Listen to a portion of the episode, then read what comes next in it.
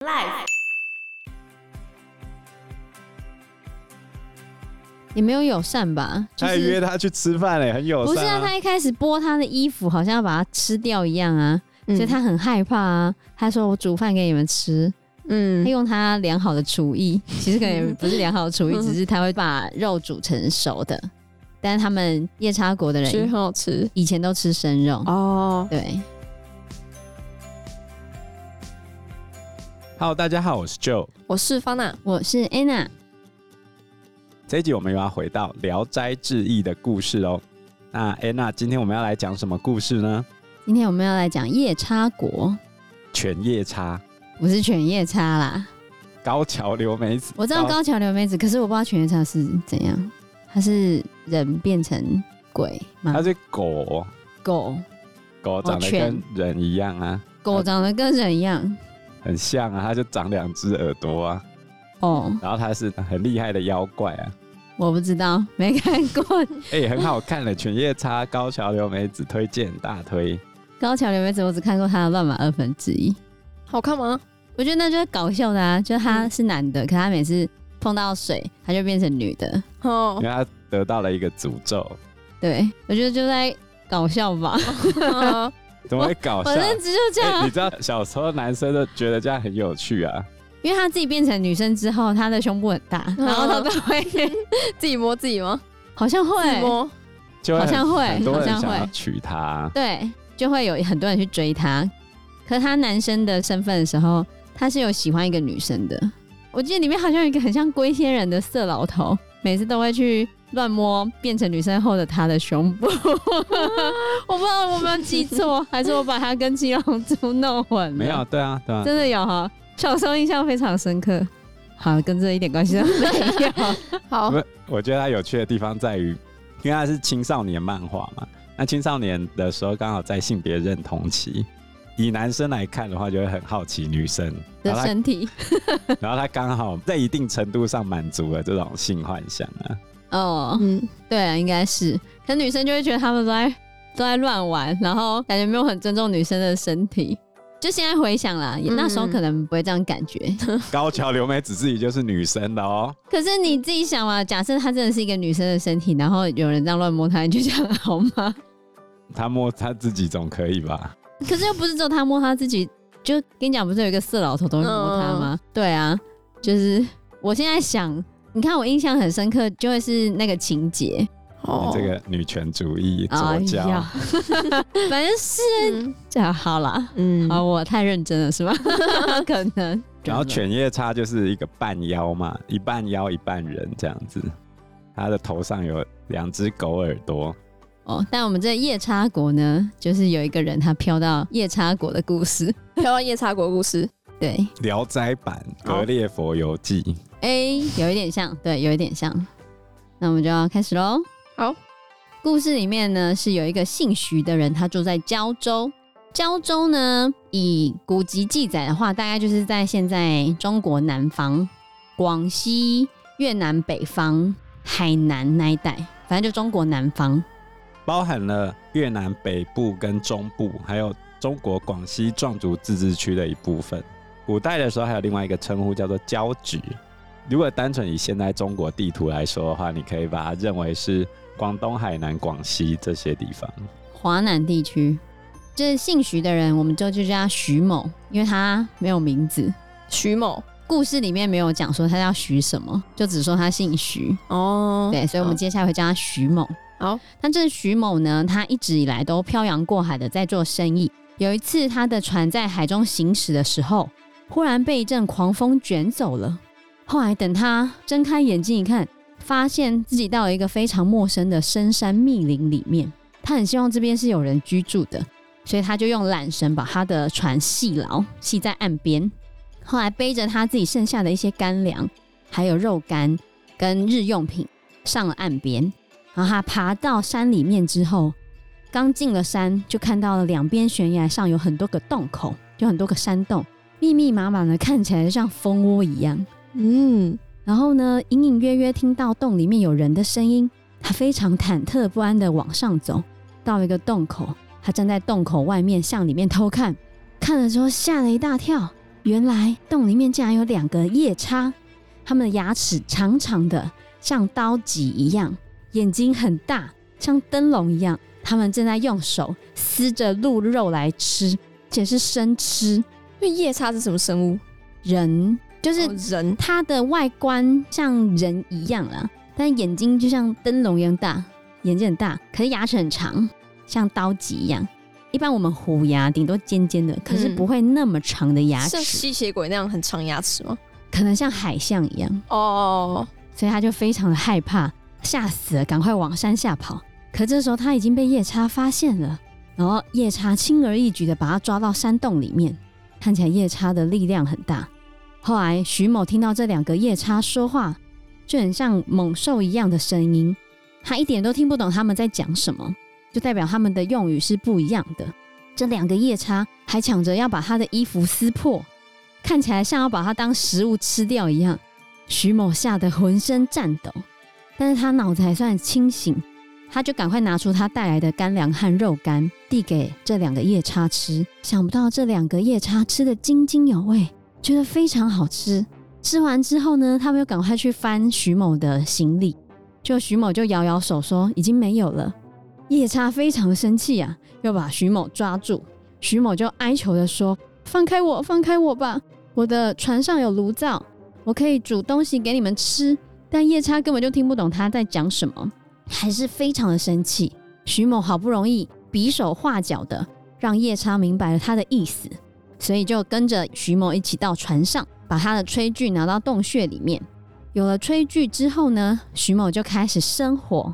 后来他把夜叉们还没吃完的鹿肉放到锅里面烹煮，煮熟之后拿给夜叉吃。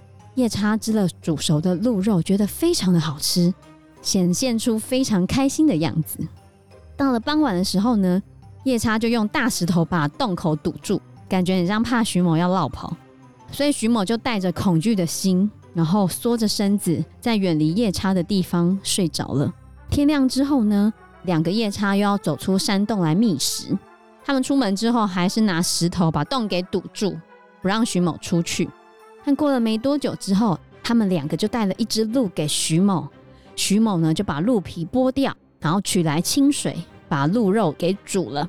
这时候又来了几个夜叉，他们几个把鹿肉吃得精光，还用手指指了这个锅子，感觉是在说这个锅子太小了。后来果然过没几天，有一个夜叉背来一大口的锅子，看那个样子，那个锅子是他们平常在用的。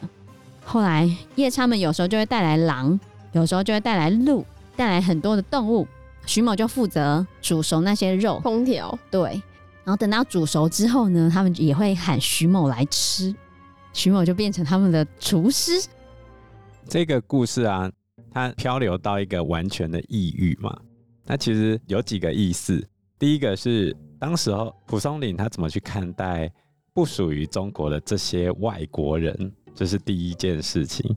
然后再第二件事情。今天漂流到当地的这个徐某人，他怎么去调试自己的身心状况，然后融入到一个全新的群体去？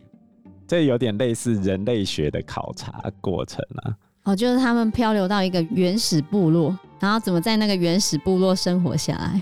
其实他描述到现在，夜叉并没有什么惊天动地的特殊能力，就是他吃生肉嘛。对，牙齿很长。然后徐某人跟他交换了一些技术啊，慢慢的融入他们的社会，他们还会叫他来吃饭嘛，也没有干掉他嘛。其实就有点类似，你今天到了一个食人族，就好像现在巴布亚纽几内亚还有食人族在嘛，嗯，那你可以去那边玩了。他们已经不吃人肉了，但是像以吃人肉闻名的巴布亚新几内亚的弗雷部落，一直到一九五零年代末期。弗雷人还是会吃亲人的肉来净化自己的灵魂，吃过世的亲戚，对吧？不要浪费啊！哼、啊，可是人肉不是不能吃吗？那你不要吃脑就好啦。对，不要吃脑，不要吃脑就好。脑比较会有可能病变还是什么，就会不太好。是哦，老高不是有说过不能吃人？就是你如果吃脑的话，容易得到一种病，叫做库鲁病。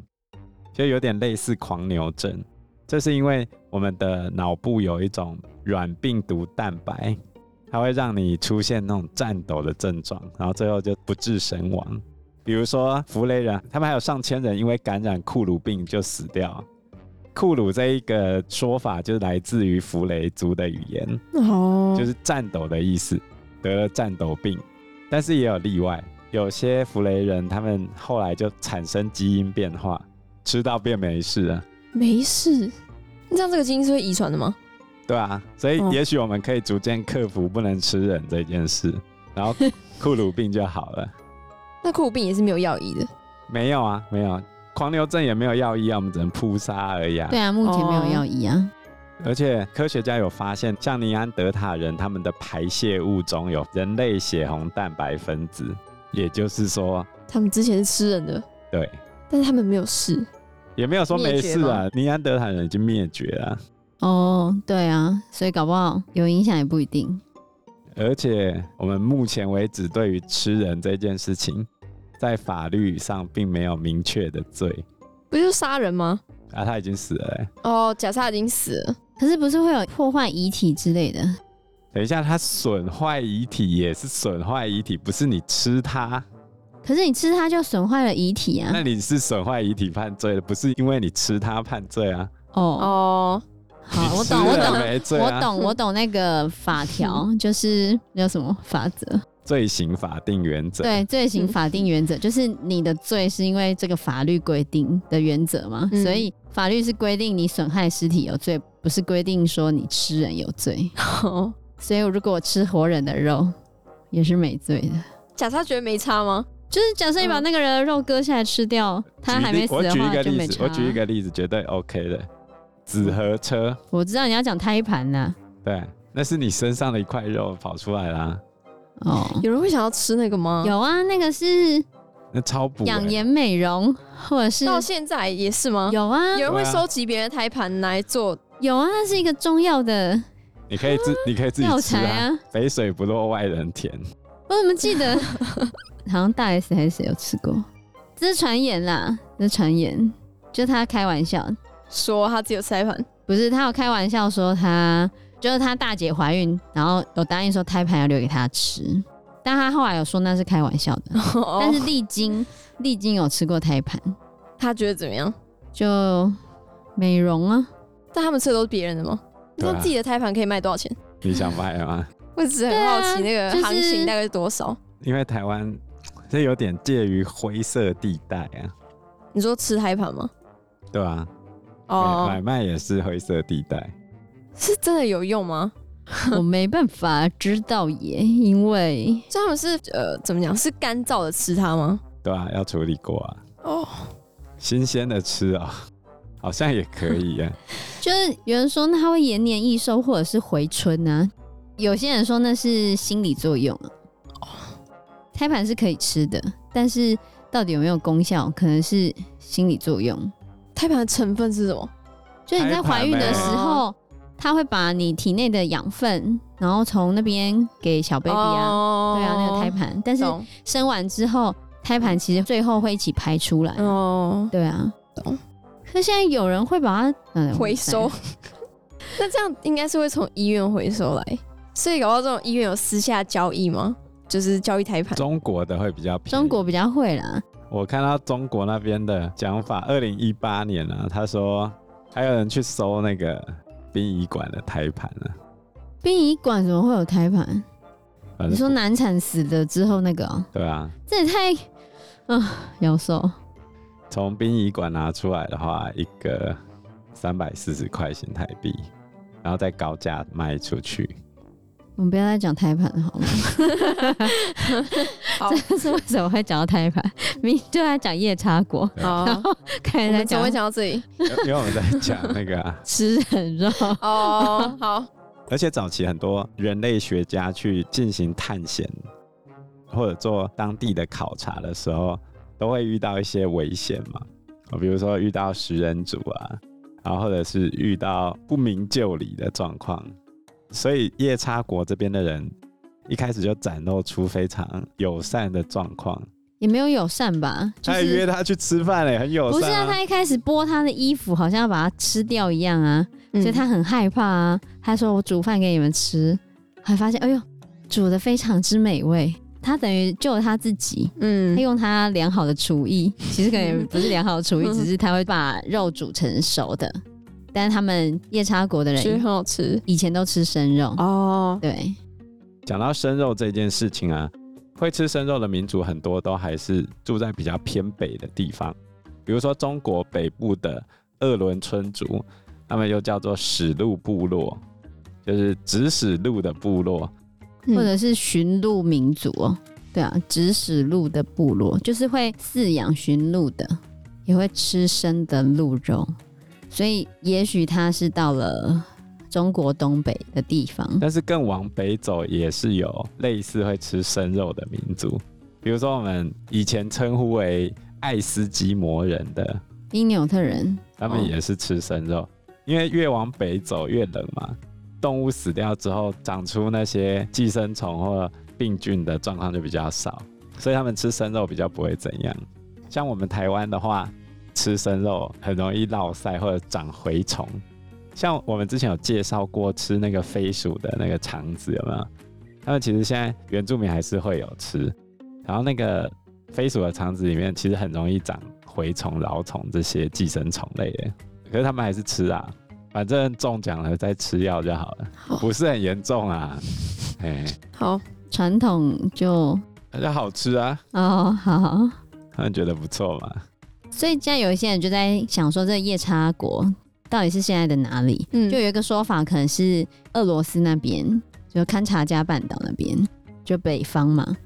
但是因为要牙齿像刀叉一样，就是牙齿尖尖长长的，然后又吃生肉。而且还会结合接下来的故事，所以就有人觉得可能就是刚刚讲的鄂伦春族。然后另外一个他们吃生肉的原因是，北方的地是比较难种菜的，所以没有绿色蔬菜来补充它的维生素的时候，生肉跟动物的血就是补充这些维生素的重要来源。所以，如果假设夜叉国是存在的，或者是蒲松龄他听过这个夜叉国可能是存在的情况下，那最有可能就是在北方的这些民族。对啊，然后那我们再回到故事，在洞穴里住了几天之后，徐某跟夜叉们渐渐熟悉起来。夜叉们现在出洞时也不会再把洞口堵住了。嗯，慢慢的，徐某跟夜叉们就像家人一样聚在一起。徐某对夜叉们发出的声音所表达的意思也多少明白了一些，他甚至会学他们的发音来说夜叉语，夜叉就更喜欢徐某了。后来他们就带来一个母夜叉给徐某做妻子，徐某一开始很害怕，完全都不敢动，但是母夜叉就是对徐某很好，所以他们两个就相处得很融洽。母夜叉也非常的照顾徐某，每次出去时都会留一些肉给徐某，他们两个就像夫妻一样。有一天，夜叉们起得很早，他们的脖子上都挂着一串明珠、一串珍珠这样子，然后轮流的走出去，好像在等待贵客的来临。夜叉们还吩咐徐某多煮一些肉，徐某就问母夜叉是怎么回事。母夜叉说今天是天寿节，然后他就出去跟别的夜叉说，徐某脖子上都没有珠串，所以夜叉们就各自摘下五颗，交给母夜叉。母夜叉自己又从他脖子上拿下十颗，总共串了五十颗，然后用野麻来搓成绳子，穿起来挂在徐某的脖子上。徐某经商了大半辈子，他发现这些珠子一颗就会值一百多两黄金。后来过了一会儿，夜叉们走出了洞穴，徐某刚煮完肉，母夜叉就进洞叫他出去迎接天王。徐某跟母夜叉来到一个有几亩宽的大洞穴。发现洞穴中有块石头，非常的光滑，像桌子一样。四周还有很多的石墩，主要的座位是用豹皮包住的，其他的座位都是用鹿皮包住的。有二三十位夜叉依次排列入座。过了一会儿，突然刮起一阵大风，夜叉们慌忙走出洞口来迎接。来的是一个庞然大物，模样跟夜叉差不多，就是身高比较高的夜叉。然后这个大夜叉走进洞口之后，坐在主要的位置上面。他看着四周，其他的夜叉也跟着进了洞，分成东西两排，全部都抬着头看着这个大夜叉，然后双手交叉成十字。大夜叉清点了一下夜叉的数量，就问说：“望梅山的人全都在这儿吗？”夜叉们哄哄闹闹的回答了大夜叉。大夜叉看了一看徐某，发现他并不是夜叉，就问说：“这个人是从哪里来的？”母夜叉回答说：“这是她的丈夫。”夜叉们称赞徐某非常善于烹调。这时候就有两三个夜叉跑去拿来熟肉放在桌子上，大夜叉用手抓着吃了，发现非常的好吃，并且叫徐某他们以后要经常煮给他吃。他就看着徐某说：“你的猪串为什么这么短呢？”大家回答说：“因为他刚来，所以没帮他准备那么多。”后来，大夜叉就从他自己脖子上的猪串解下了十颗给徐某。大夜叉的珠串每颗珠子都有手指头那么大，而且非常的圆。徐某就用夜叉语表示感谢。后来，大夜叉就离开了，他像飞的一样跟着风走，一下子就不见了。接着，大家就享用剩下的食物，然后各自回家。因为时间关系，我们这一集节目就到这边喽。有任何的建议，都可以在留言区告诉我们，或者是直接在 Facebook 或者是 IG 留言我们，我们都会回应你哦。那我们这一集节目就到这个地方喽，谢谢大家，谢谢大家，拜拜，拜拜，拜拜。